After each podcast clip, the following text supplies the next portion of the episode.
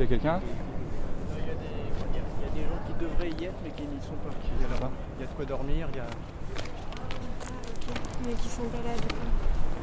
euh, j'ai vu les rats mais j'ai pas vu les gens. Bonsoir.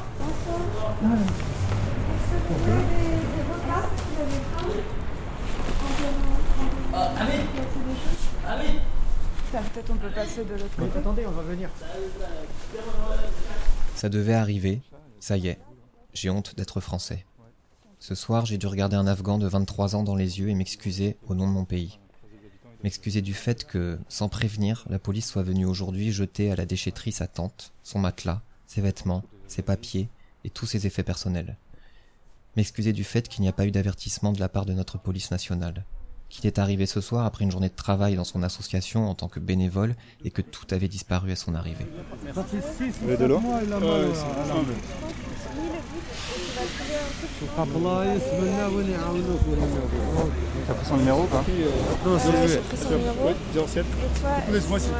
m'excuser du fait qu'ils ont préféré nier son existence en effaçant toute trace de sa vie, plutôt qu'avoir la décence de lui demander de partir. M'excuser du fait qu'il ne reverra jamais la tunique que sa mère lui a confectionnée, seul souvenir matériel qu'il a pu transporter avec lui. M'excuser du fait qu'après six ans erré en Europe, il n'y a qu'en France qu'on a osé le traiter comme cela. M'excuser du fait de pleurer en lui disant tout ça, alors que lui n'a même pas une larme qui coule, mais un regard tellement désabusé et perdu que ce sera impossible d'oublier. Oui, oui, à l'entrée il y a beaucoup de monde. Où ça La porte, à l'entrée. À l'intérieur Ouais. Ok, mais Non, il a besoin.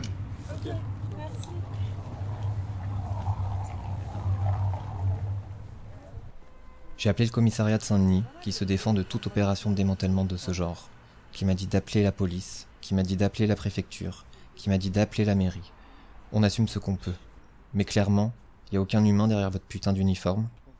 Planifier une opération de ce genre avec le service propreté de la ville dans le déni du droit humain le plus total, c'est ça votre vocation? Vous y la vie de gamins qui sont sur le sol français en règle, puisque détenteurs d'un récépissé délivré par vos soins. C'est votre manière d'accueillir les réfugiés? La violence, c'est nier l'autre. Ce n'est clairement pas à moi de m'excuser, mais à ce pays qui perd toute notion d'humanité.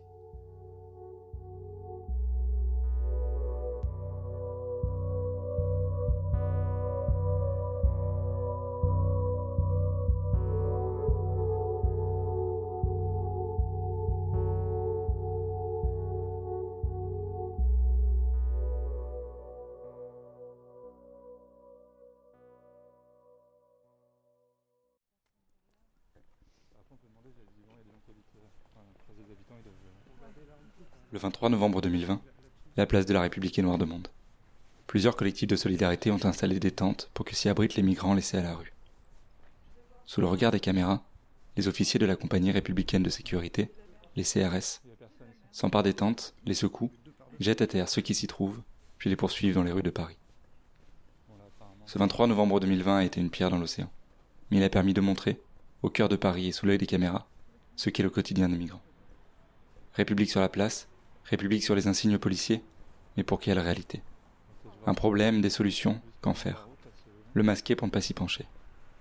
De la vallée de la Roya à Calais, en passant par Paris, le harcèlement des migrants a une fonction précise, les rendre invisibles. Sur un territoire qu'ils pensaient refuge, ils ont retrouvé la crainte et la traque qu'ils avaient fui, des kilomètres en arrière. Comment agir dans un pays où la solidarité est traitée comme un délit? Partout sur le territoire, des collectifs de citoyens s'activent pour tenter de redonner à l'accueil et à la solidarité le sens qu'ils n'auraient jamais dû perdre. C'est cette histoire que nous avons voulu raconter. En janvier 2021, j'ai franchi le pas. Pour la première fois, j'ai voulu participer à une maraude pour aider les exilés à Paris. Après que le confinement nous ait toutes et tous éloignés de l'extérieur, des autres, j'ai voulu reconnecter avec tout ça. Ça faisait longtemps que je me sentais solidaire de ces gens, profondément heurté par ce qui leur arrivait, par l'abandon dans lequel notre pays pouvait les laisser. Alors j'ai envoyé un message sur Facebook à l'un de ces collectifs qu'on avait vu place de la République. Solidarité Migrant Wilson. Ils m'ont répondu que oui, bien sûr, je pouvais les aider. Il faudrait venir mardi prochain, 18h. Alors j'y suis allé. Ça fait des années que je m'intéresse à ce sujet. Je pensais en savoir beaucoup et j'ai appris énormément. J'ai fini ma première maraude en me disant j'ai découvert un monde qui ne devrait pas exister. Je rentre chez moi, des gens sont là, dehors, ils vont y rester, il fait froid. Et en même temps, Je me revoyais leur avoir tendu à manger, avoir discuté. Au moins ce soir, ils mangeront. Il était évident que j'y retournerais, dès la semaine suivante. Alors j'y suis retourné, plusieurs fois, aux mêmes endroits ou ailleurs. J'y ai rencontré plein de gens, vu plein de choses. Des gens qui me demandaient ce qu'était le Covid alors que la pandémie avait commencé depuis un an. Qui me demandaient de leur montrer sur la carte où on était dans Paris. J'ai vu des gens rire aussi, me raconter leur vie, leur quotidien. J'ai vu des enfants de 5 ans venir à ma rencontre pour me demander à manger, aussi. Avant chaque maraude, les gens du collectif briefent les nouveaux venus. Ils expliquent qu'il faut aussi montrer, raconter ce qu'on fait, ce qu'on voit, pour qu'un jour, ça puisse ne plus arriver. J'avais depuis longtemps envie de faire des podcasts, d'appliquer ce que la sociologie m'a appris à cet extérieur, à cet immédiat-là. Alors j'en ai parlé, j'ai rencontré Valentine qui pensait la même chose, et ensemble, on a décidé de faire cet épisode.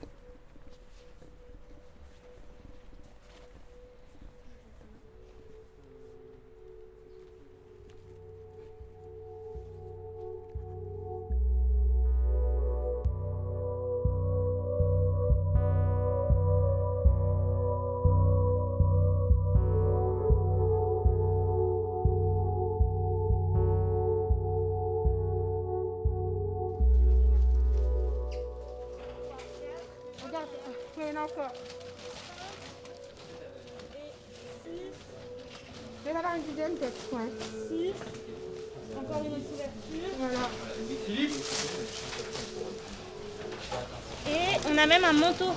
Ouais, un manteau chaud. Tu vas voir Ça, c'est un- Ah bah je savais même pas qu'il était dedans, tu vois. Alors ça c'est un très très chaud. Très très chaud. on envoie sur l'île Saint-Denis. Moi pour moi ouais, enfin c'est le, le besoin que j'ai identifié c'est l'île Saint-Denis. Il n'y a qu'une seule équipe euh, île Saint-Denis, c'est juste île Saint-Denis, ça s'appelle. J'ai pas regardé C'est les île Saint non ils font attends tiens je l'ai là. Ils font île Saint-Denis, La Courneuve et et PDP et en fait il y aura deux voitures donc euh, Ok. Et donc, Mais une euh, smart. Tous les trucs, tous les vêtements chauds. pas tous les vêtements chauds. Il fallait reprendre cette histoire depuis le début, pour comprendre qui étaient ces gens que nous avions rencontrés dans le collectif. Alors nous sommes allés voir Philippe. C'est l'un des habitants du boulevard Wilson qui a participé à la fondation de Solidarité Migrant Wilson. Je voulais qu'il nous raconte l'histoire du collectif, mais aussi son quotidien, les logiques de contrôle, de dispersion, de violence, que vivent tous les jours les exilés venus chercher l'asile, au moins la paix, et harcelés. Tout ce pourquoi, après nos premières maraudes, nous n'avons jamais lâché l'idée de faire cet épisode de raconter ne serait-ce qu'une infime partie de ce qui remplit les ombres de la capitale, de personnes prises entre asile et crainte, harcelées après avoir fui.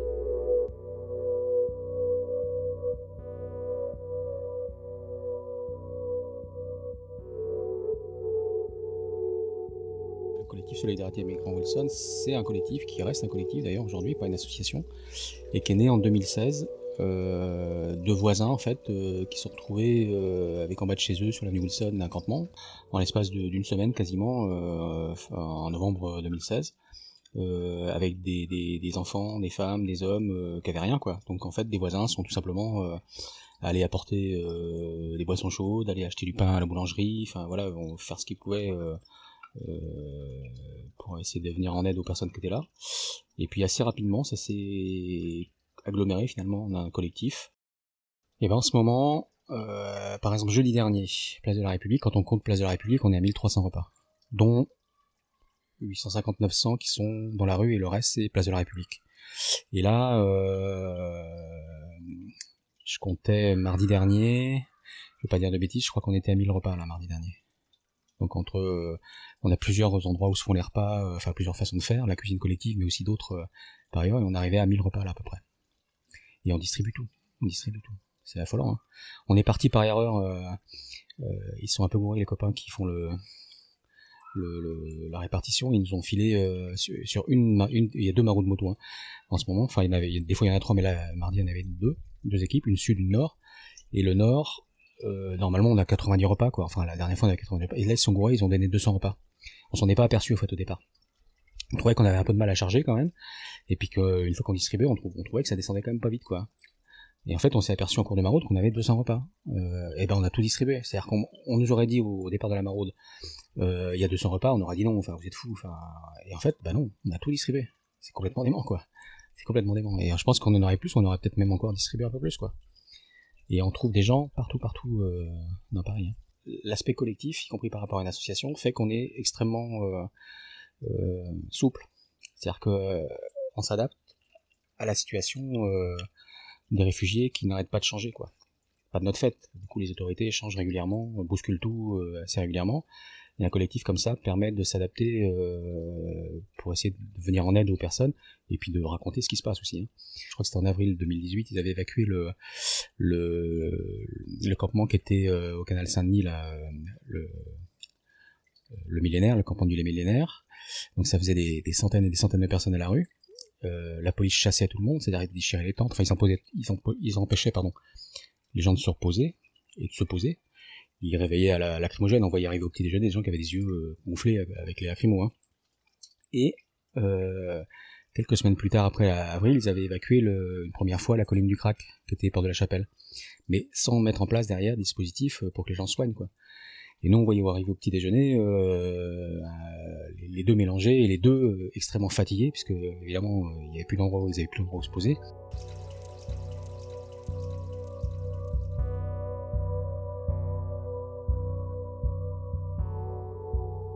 Il y avait un campement à l'époque euh, à Aubervilliers, en dans un terrain vague.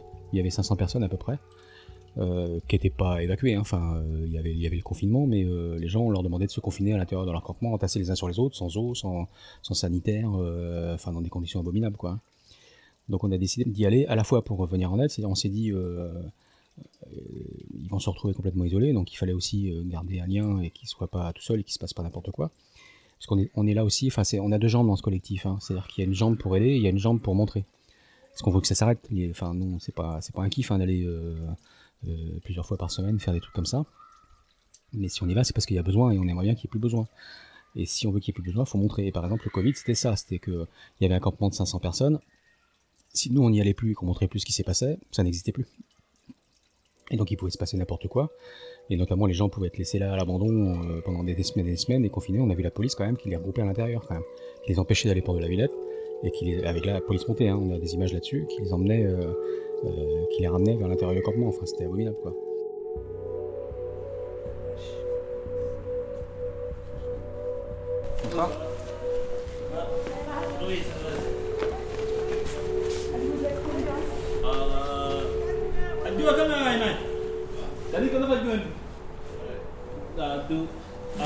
De Trois Oui. Vous voulez du thé? Oui, thé. Pas de l'eau? De l'eau. De l'eau, ouais, on a Ouais, on a de l'eau. Oui, oui, de l'eau. Je vous donne le thé pour les, pour les deux autres? Oui. Je- Parce que je vois, je, les vois, je vois pas où ils sont.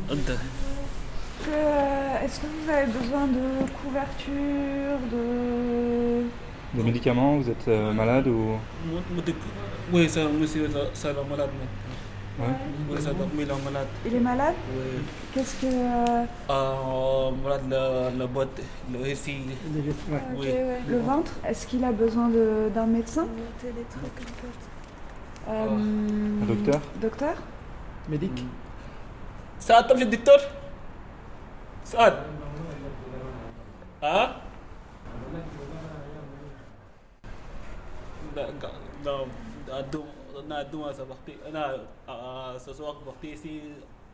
Le scénario qu'on voit quand même se répéter avec régularité euh, sur, le, sur Paris et particulièrement le nord de, de Paris, le nord parisien, c'est qu'il y a des camps qui finissent par se former. Donc le dernier en date c'était Porte de Paris euh, à Saint-Denis. Euh, mais juste avant c'était euh, le long du canal à Aubervilliers euh, et juste avant enfin voilà il y avait encore il y a un an un campement Port d'Aubervilliers il y en a eu Port de la Chapelle voilà c'est un peu partout. Les scénarios il est assez répétitif c'est à dire qu'il y a un campement qui finit par se former que les autorités laissent grossir sans rien faire c'est à dire que c'est quand même des associations des bénévoles euh, des particuliers qui viennent donner à manger et à boire. Il faut toujours se battre pour qu'ils amènent de l'eau euh, le long du canal euh, Saint-Denis, euh, côté Aubervilliers, il y a plusieurs associations et collectifs, dont le nôtre, qui ont engagé une procédure et qui ont gagné devant la justice pour imposer euh, à la mairie d'Aubervilliers, au préfet de, mettre de l'eau, euh, de mettre des sanitaires, d'amener des masques, d'amener du gel. C'est- Il faut passer par la justice quand même pour ça. C'est systématique. hein. Enfin, franchement, euh, à chaque fois, il faut se battre pour des choses élémentaires, mettre des poubelles. Enfin voilà. C'est pareil sur Wilson. hein. Enfin, quand tu quand, quand tu es le campement, c'est pareil partout quoi. Et donc le campement grossit. Et puis un jour, euh, quand ils trouvent qu'il y a trop de monde, enfin voilà, euh, bah, ils, euh, font une opération de démantèlement, de destruction du camp, parce que c'est même pas un démantèlement. En général, ils convoquent les médias, avec toujours le même discours, notamment du, dernier- du préfet actuel. C'est cette fois-ci on démantèle, c'est la dernière fois, il n'y aura plus jamais une tente. il a même dit qu'il avait fait un arrêté pour empêcher qu'il y ait une, seule tente qui soit plantée dans Paris. Enfin, c'est plusieurs fois qu'il a le même discours, en disant c'est la dernière fois, plus jamais ça, quoi. Et euh, ils évacuent. Euh, alors la particularité de la porte de Paris, c'est que euh, ça a été extrêmement violent. C'est- souvent violent hein, quand même, mais ça se voit moins. C'est pas toujours violent, mais il y a plein de trucs fantaisistes. Une fois, j'ai vu une évacuation avec 20 cars à- qui arrivent et il y a 700 personnes qui se rassemblent à Porte de Vervilliers. Et au dernier moment, tous les cars, partent, tous les cars partaient vides, quoi.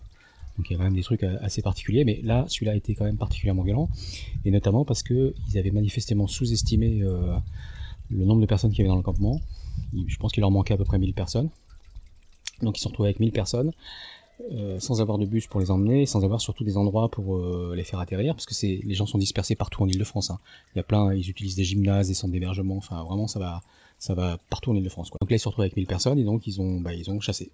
Donc on était dedans, moi j'étais là euh, dès le matin et j'étais là au moment où ça euh, évacuait, et donc y compris avec des lacrymos qu'ils ont envoyés sur les gens alors que les gens marchaient, ils ont, c'est-à-dire ils emmenaient de la porte de Paris à Saint-Denis vers la porte de la Chapelle à pied, à marche forcée, encadrés par les flics. Et tout d'un coup, euh, sur la fin du cortège, moi j'étais à la fin du cortège, pouf, il y a eu des lacrymos euh, qu'on volait, et après ils ont fait la chasse dans les rues de Saint-Denis en disant, donc les, la police à Saint-Denis disait, euh, ne restez pas à Saint-Denis, allez euh, sur Paris. Et quand ils allaient sur Paris, à Paris, la police leur disait, ne restez pas à Paris, retournez de l'autre côté du périph, euh, à Saint-Denis, Aubervilliers, etc. Et donc ils ont chassé les gens en fait pendant toute la nuit, pendant plusieurs jours derrière, et pour disperser en fait le, le, Je pense pas que les pouvoirs publics ils veulent régler le problème, ils veulent que ça soit invisible. Si vous voulez régler le problème, là c'était la 66e évacuation. Bon, le scénario on le connaît par cœur, ils le connaissent par cœur. Euh, et, ça va recommencer, euh, je sais pas comment, mais là le problème, l'enjeu pour eux c'est de le rendre invisible. Or un campement, ça finit par se voir quand même, même si au départ ça se voit pas trop, ça finit par se voir. Il y a des médias qui commencent à, venir voir quand même ce qui se passe, parce que de toute façon ils peuvent pas faire autrement. Et donc du coup ça rend difficile le, discours, comme quoi ils traitent le problème, ça, c'est fluide, ça va bien. euh.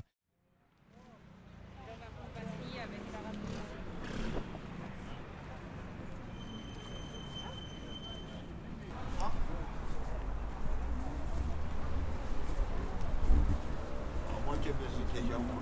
Je sais pas après les autres, je sais pas. D'accord. Moi j'ai besoin déjà. Euh, vous, vous voulez venir avec nous ou on vient? Ouais, moi En fait, il y, a, il y a un endroit où ils mangent là-bas. Ouais. Il y a des gens qui sortent après, je sais pas s'ils ont besoin. Il y a déjà des gens. euh, Il y a déjà des gens qui sont venus. Les gens qui mangent là-bas, il y a des gens qui mangent là-bas. Ouais. Après, je sais pas s'ils ont besoin des repas encore. Ok. Mais moi, je viens d'arriver et c'est tout terminé par. Ok. Eh ben, Vous avez besoin de médecin Ouais, j'aimerais bien. On va Ouais. prendre votre euh, contact. Vous avez un numéro de téléphone Enfin, on va, oh, comme ça, Non, non, non. Vous avez pas de téléphone Non, j'ai pas. D'accord. Vous êtes souvent ici Ouais, suis sûr.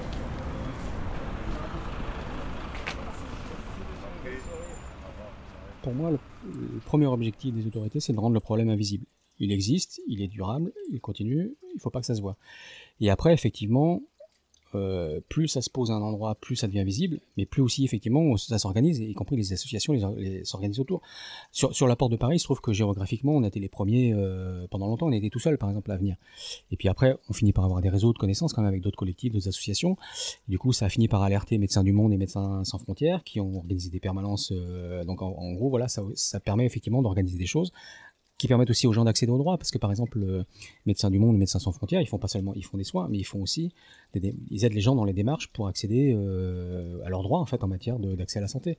Euh, il y a aussi d'autres associations qui interviennent dans d'autres domaines. euh, qui, qui d'aider les gens en fait à accéder aux droits d'asile. Enfin voilà, ça, ça permet d'enclencher tout ça. Effectivement, quand on, quand les autorités dispersent tout, bah ça, ça faut recommencer à zéro quoi. Donc ça fait euh, 66 fois que, euh, c'est- enfin 67, qu'il faut recommencer à zéro. Et donc à chaque fois, il faut se réadapter. Alors certains, euh, pour le coup, c'est peut-être la force d'un collectif comme le nôtre, où il y a beaucoup de monde euh, en ce moment et puis qui est assez adaptable. C'est-à-dire que euh, du coup, la situation derrière, c'est ce qu'on a vu, c'est quand même, c'est la chasse à l'homme, elle a duré quand même pendant plusieurs semaines. Elle continue mais elle est plus discrète. Et en fait, euh, après, il a fallu, nous, on s'organise. Alors, il y avait des gens qui avaient été quand même emmenés dans des gymnases. Enfin, ouais, il y avait un peu moins de monde, mais il y avait quand même beaucoup, beaucoup de monde. Au moins les 1000 là qu'ils n'avaient pas pu euh, mettre à l'abri. Ce qui a donné un rassemblement place de la République en novembre d'ailleurs. hein. Un rassemblement, il vient de là. hein. C'est des gens qui étaient évacués du campement de Saint-Denis. hein. Et, d'ailleurs, ce qui a permis de montrer, parce que du coup il y avait de la presse, la police a réagi très violemment, mais cette violence-là, elle est, elle est coutumière pour nous. Enfin, ça fait des années qu'on la voit. Juste là, elle s'est vue parce qu'elle était place de la République, c'était concentré, et en fait, euh, il y avait plein de médias. Donc là, ça s'est vu. Mais c'est, c'est, le quotidien. Enfin, voilà, c'est, jamais visible hein, d'habitude. Et puis un réfugié, il porte pas plainte. Hein. S'il se fait, euh, prend des lacrymos, s'il se fait tabasser, il portera, il portera pas plainte, quoi.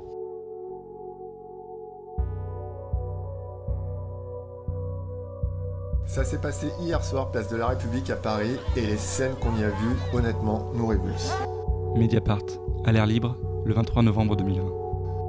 Peu avant 20h, en effet, des centaines de personnes, des migrants chassés une semaine auparavant de leur campement en Seine-Saint-Denis sans solution de logement, mais aussi leur soutien, se sont retrouvés sur place pour installer environ 500 tentes. Très vite, un important dispositif de force de l'ordre est déployé, des gendarmes mobiles, bientôt rejoints par des policiers, dont certains en civil. Des tentes sont confisquées, arrachées souvent dans la confusion, alors que les soutiens donnent de la voix. Et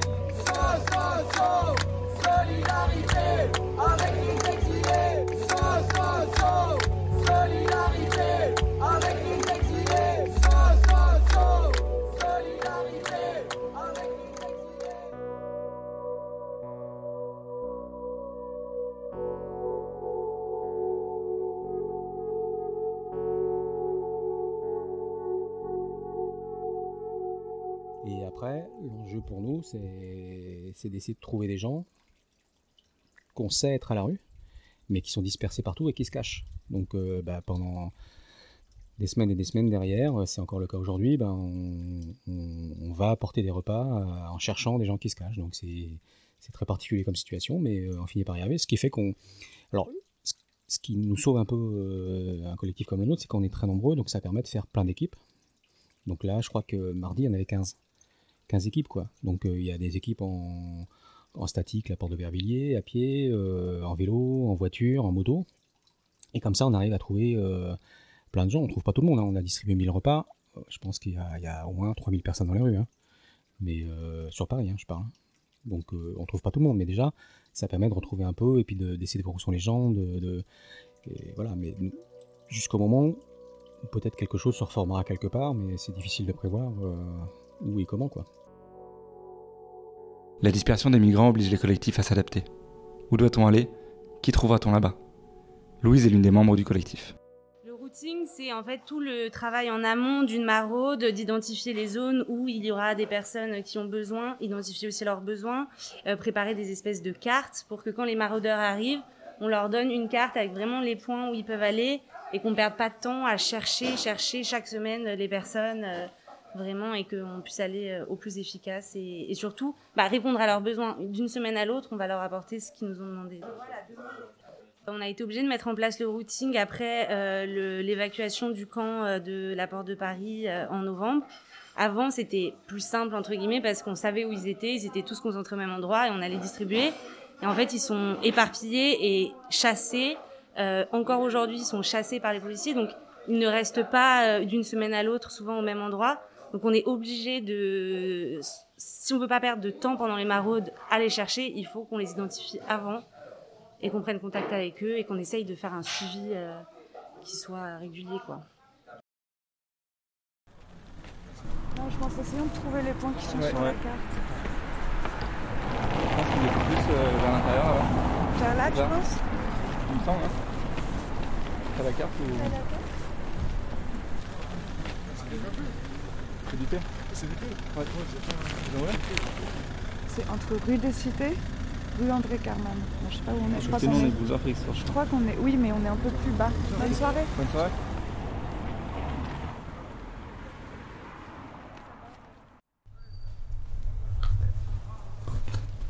Bonsoir. Bonsoir, est-ce que vous avez faim? On a des repas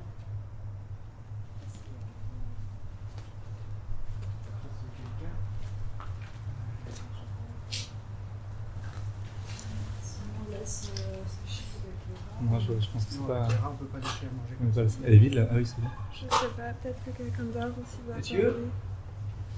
Monsieur ou madame, déjà Je sais pas. Bonsoir.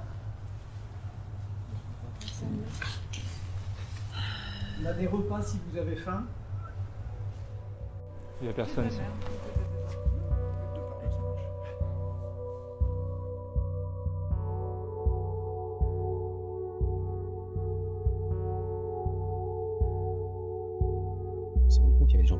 C'est-à-dire que. euh, parce que là, on a des maraudes de moto, par exemple, qui font le nord de Paris, qui font le sud.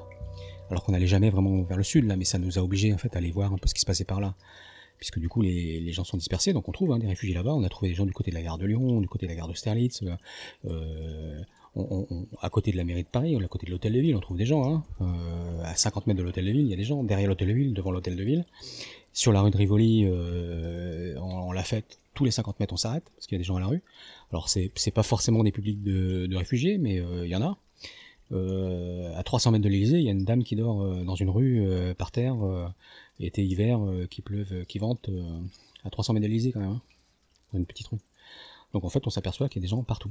Donc le préfet là qui nous disait plus plus d'installation de tentes, etc. En fait, Paris est un campement géant. C'est ça la réalité d'aujourd'hui. Donc là où c'était visible dans un endroit, bah, c'est devenu invisible, mais parce qu'en fait Paris est un énorme campement. Si les migrants s'éparpillent dans toutes les rues de la capitale, c'est pour retrouver un peu de souffle au milieu de ce harcèlement permanent et violent. La, la particularité de la- l'action de la police, c'est que on- normalement, la police, elle devrait secourir les gens et les aider. Il y en a plein. de la- franchement, à Paris, il y a des policiers partout, euh, tout le temps. Euh, depuis qu'il y a les évacuations Porte de la Chapelle, Porte d'Aubervilliers, Porte de la Villette, il y a des policiers ou des gendarmes euh, en statique tout le temps, 24 heures sur 24, 7 jours sur 7. Donc c'est pour empêcher les gens de se réinstaller. Quand on va faire les maraudes à l'intérieur de Paris, on voit des flics partout. On pourrait penser que la police, son rôle, ça devrait être de venir en aide de- aux gens en péril, parce qu'il y a quand même juste une pandémie, quoi. Eh ben non. Par contre, on voit l'inverse, et depuis le début, c'est-à-dire que depuis le début, euh, vis-à-vis des réfugiés, il y a quand même des comportements violents. On a assisté à des violences qu'on a dénoncées à plusieurs. hein. Enfin, nous, on dénonce, mais euh, il y a eu, y compris, moi, je, crois que c'était en 2018, un communiqué commun avec Médecins du Monde, Médecins sans frontières, et je ne sais pas s'il n'y avait pas aussi le Corcato, enfin, et nous, pour dénoncer les violences policières. C'est assez récurrent, en fait, euh, parce que les réfugiés portent pas plainte. Pour arriver à tomber dessus et à filmer, c'est quand même euh, enfin, un hasard complet, complet et total. Donc c'est super dur à prouver, mais nous, on voit arriver les gens, euh, ils nous racontent, quoi. Et puis on voit arriver avec les gens, des fois avec les, les yeux, quand ils sont pris des gaz, euh, ça se voit. hein. Euh, donc ça c'est vis-à-vis des réfugiés.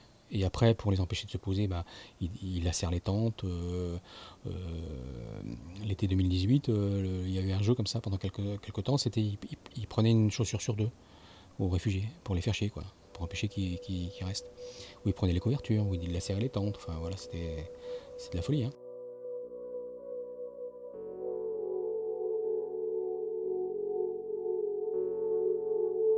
Quand nous avons décidé de réaliser un épisode avec le collectif, nous avons cherché des témoignages, des informations, tout ce qui pouvait faire écho à ce que nous avions nous-mêmes vu et vécu.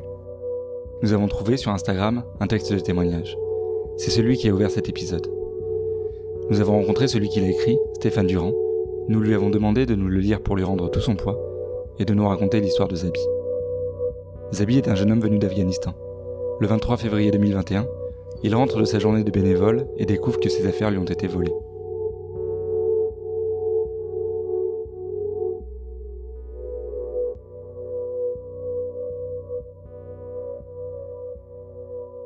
Ça s'est passé le mardi 23 février, très exactement 2021, à Saint-Denis. Comme tous les mardis, on, est dans un groupe de maraudes à vélo. On fait toujours le même parcours, pratiquement, parce qu'on trouve ça un petit peu important que les migrants aient, des référents, euh, qu'on ne soit pas que des gens qui viennent distribuer à manger, euh, qu'il y a une petite partie humaine aussi.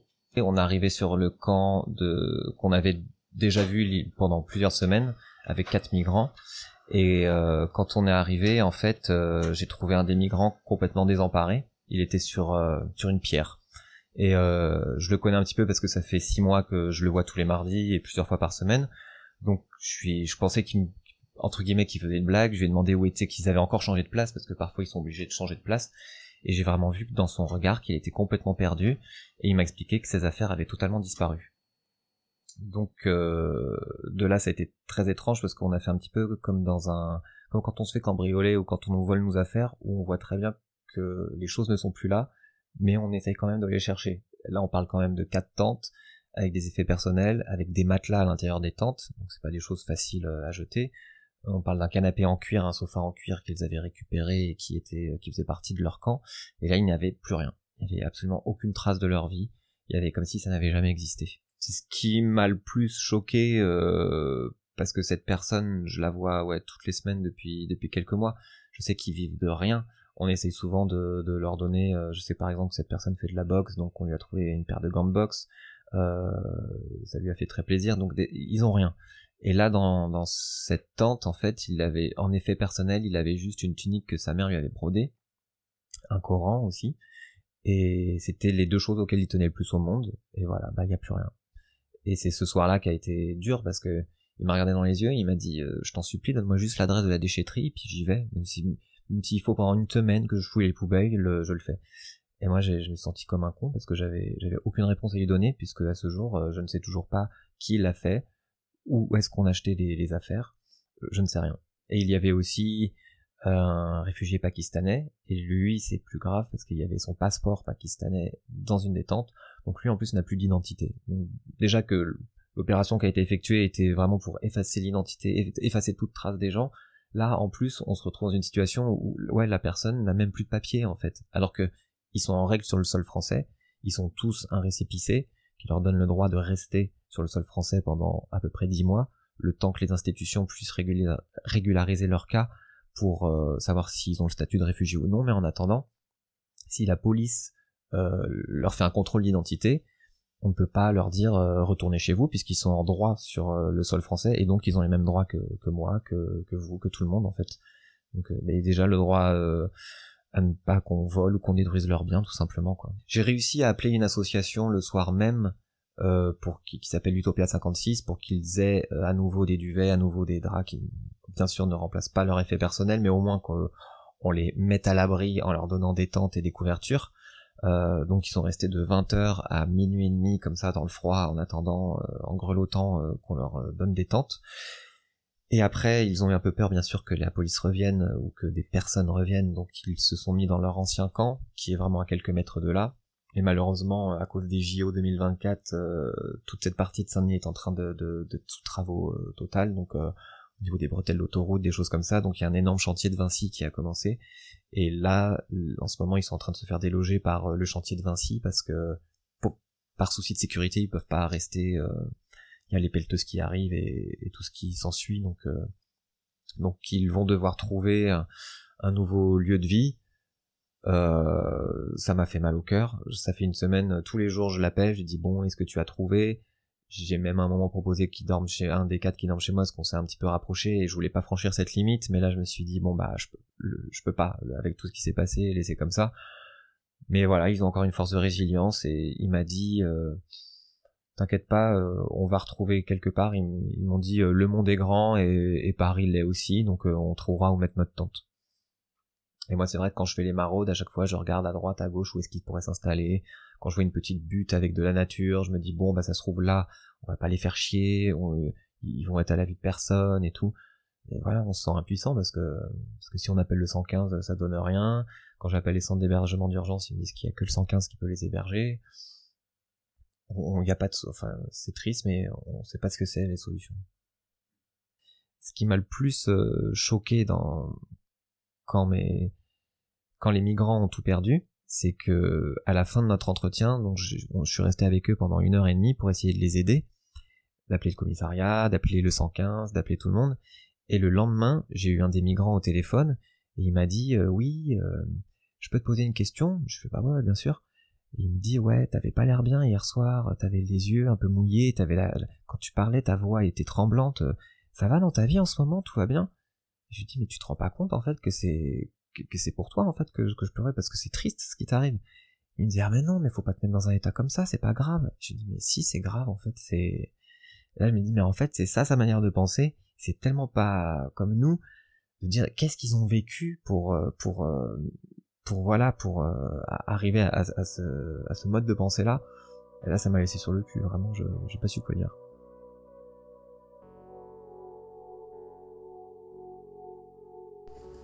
problème. Bonjour. Bonjour. À vous poser, pardon. Euh, je cherche en fait à savoir, euh, lundi il y a une perquisition des tentes en face. Ouais. Je voulais savoir si comment ça se passe dans ces cas-là en fait, qui donne les ordres, si c'est le préfet ou si c'est la mairie? J'ai partie d'une association en fait. où- Ouais, mais là, les, les tentes, elles n'ont pas à squatter là. Ici, nous, on veut pas que ça commence à squatter. Les, prend, les, les tentes, on les prend, on les fout à la poubelle. Ah mais Là, ça c'est illégal en fait. Ouais, d'accord, mais euh, là, là c'est pas, une- c'est pas, une- c'est pas privé ici. Bah c'est la mairie. Ouais, donc j'ai informé la mairie. 48 heures, on peut. Bah ça faisait plus de 48 heures qu'ils sont là. ça, ça fait pas 48 heures, on les a virés hier. Bah oui. Là, celle-là, c'est pareil, on a, 20 on a 48 heures pour les Bah c'est nous qui sommes allés leur donner parce qu'ils étaient sur des cartons hier soir. On a 48 heures pour leur. Ouais mais l'article. Mais non mais monsieur, l'article, dégradation, l'article Vous allez au 411. commissariat, vous déposez plainte. Bah, il peut- bah, Mais est-ce que juste, juste, on peut discuter deux secondes? Nous on voudrait juste savoir comment ça se passe en fait. Bah déjà, nous, il n'y a pas d'implantation ici, donc euh, ça c'est clair. Après, vos associations, vous faites votre truc de votre côté. Nous, on a des ordres. Mais les ordres de qui? Je vais pas vous le dire. Bah si vous allez me le dire. Non, je vais pas vous Bah, le dire. je suis un citoyen. Et alors J'ai- J'ai j'ai pas, j'ai pas à vous dire. euh, j'ai pas tout, à tout vous dire. Moi, tout ce que je peux vous dire, et c'est logique, c'est que les gens, ils n'ont pas squatté là, tente ou pas tente. Et basta, c'est tout. C'est comme ça. Voilà.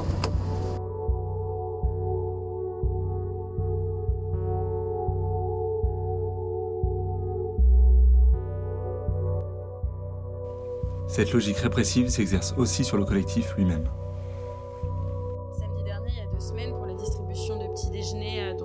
Du samedi matin, euh, les policiers sont venus et n'ont pas été violents, mais en tout cas, euh, on dit qu'il n'y avait pas d'autorisation, qu'on n'avait pas le droit de distribuer, alors que dans les lois, on a totalement le droit de distribuer euh, des plats chauds à des personnes qui en sont dans le besoin ou dehors. Et du coup, il n'y a pas d'autorisation légale, enfin, on a le droit de le faire. Nous, on a connu plein d'époques, c'est-à-dire que c'est les PV. Les PV euh, qu'on prenait au moment des petits déjeuners quand on amenait le matériel, on déposait tout simplement le, le- le- le- l'eau chaude, le café, le thé, euh, le, pain, et on se prenait des PV. Il y avait des périodes comme ça, euh, 135 euros, hein, enfin PV, euh, c'est seulement gênant, enfin ils nous mettent le, pire. Euh, là, la Belle Étoile, c'est arrivé. Tout le monde sait qu'à la Belle Étoile, euh, vers 19h à peu près, 18h30, 19h on charge. Donc si quelqu'un a le malheur de se laisser sa voiture, c'est arrivé plusieurs fois là, dans la dernière période, euh, que des bénévoles se prennent des PV. euh, même une fois, on est allé, on a vu arriver les flics, on est allé discuter avec eux, ils ont quand même mis des PV, quoi. Ils savaient qui on était. Il y a ça. euh, Il y a d'autres qui pourront, qui pourraient raconter, mais il y a eu au moment des petits jeûners, on, euh, ils, nous, ils nous interdisaient certains endroits, ils nous repoussaient à armes au point. Hein, il y a y compris euh, Clarisse que vous connaissez, qui est une maman, qui avait une gamine qu'elle avait, elle avait 8 ou 9 ans à l'époque. Elles se sont fait braquer quand même à armes au point avec un fusil euh, par un flic qui leur disait d'aller ailleurs. Quoi. Enfin, c'est quand même, ça peut être assez, assez brutal en fait. euh.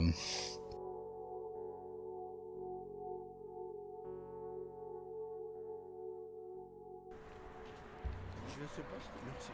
Je sais pas c'est où? Je vais vous donner euh, une adresse. Alors, on Vous a le pas mettez dans la poche? Ouais.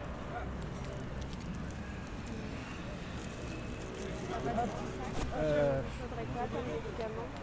comment C'est des riz ou pas, monsieur? Non, c'est C'est des riz Non, c'est des lentilles.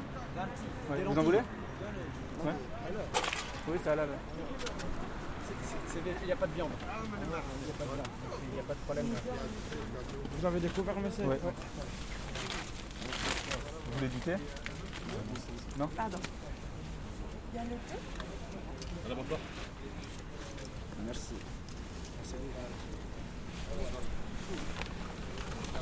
Vous voulez du thé, s'il vous plaît Merci. Pas vrai. Merci.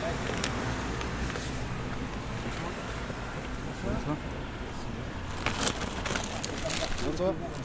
Merci beaucoup.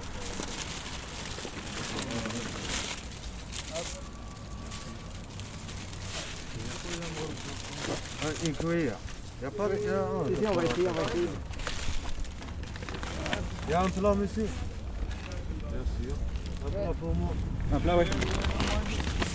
Merci, monsieur. Un thé pour moi, madame. Merci. Et ici, le chef. Et un croissant Donnez-moi un croissant. Un croissant, s'il vous plaît. C'est fini le croissant J'ai pas oublié. Je sais pas votre croissant. Je vais faire un peu de place. Un gobelet.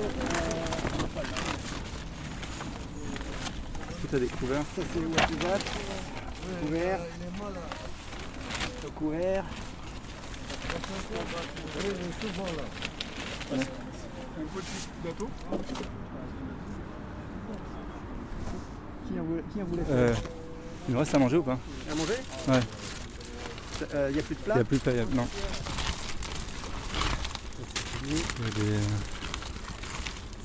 On n'a plus rien.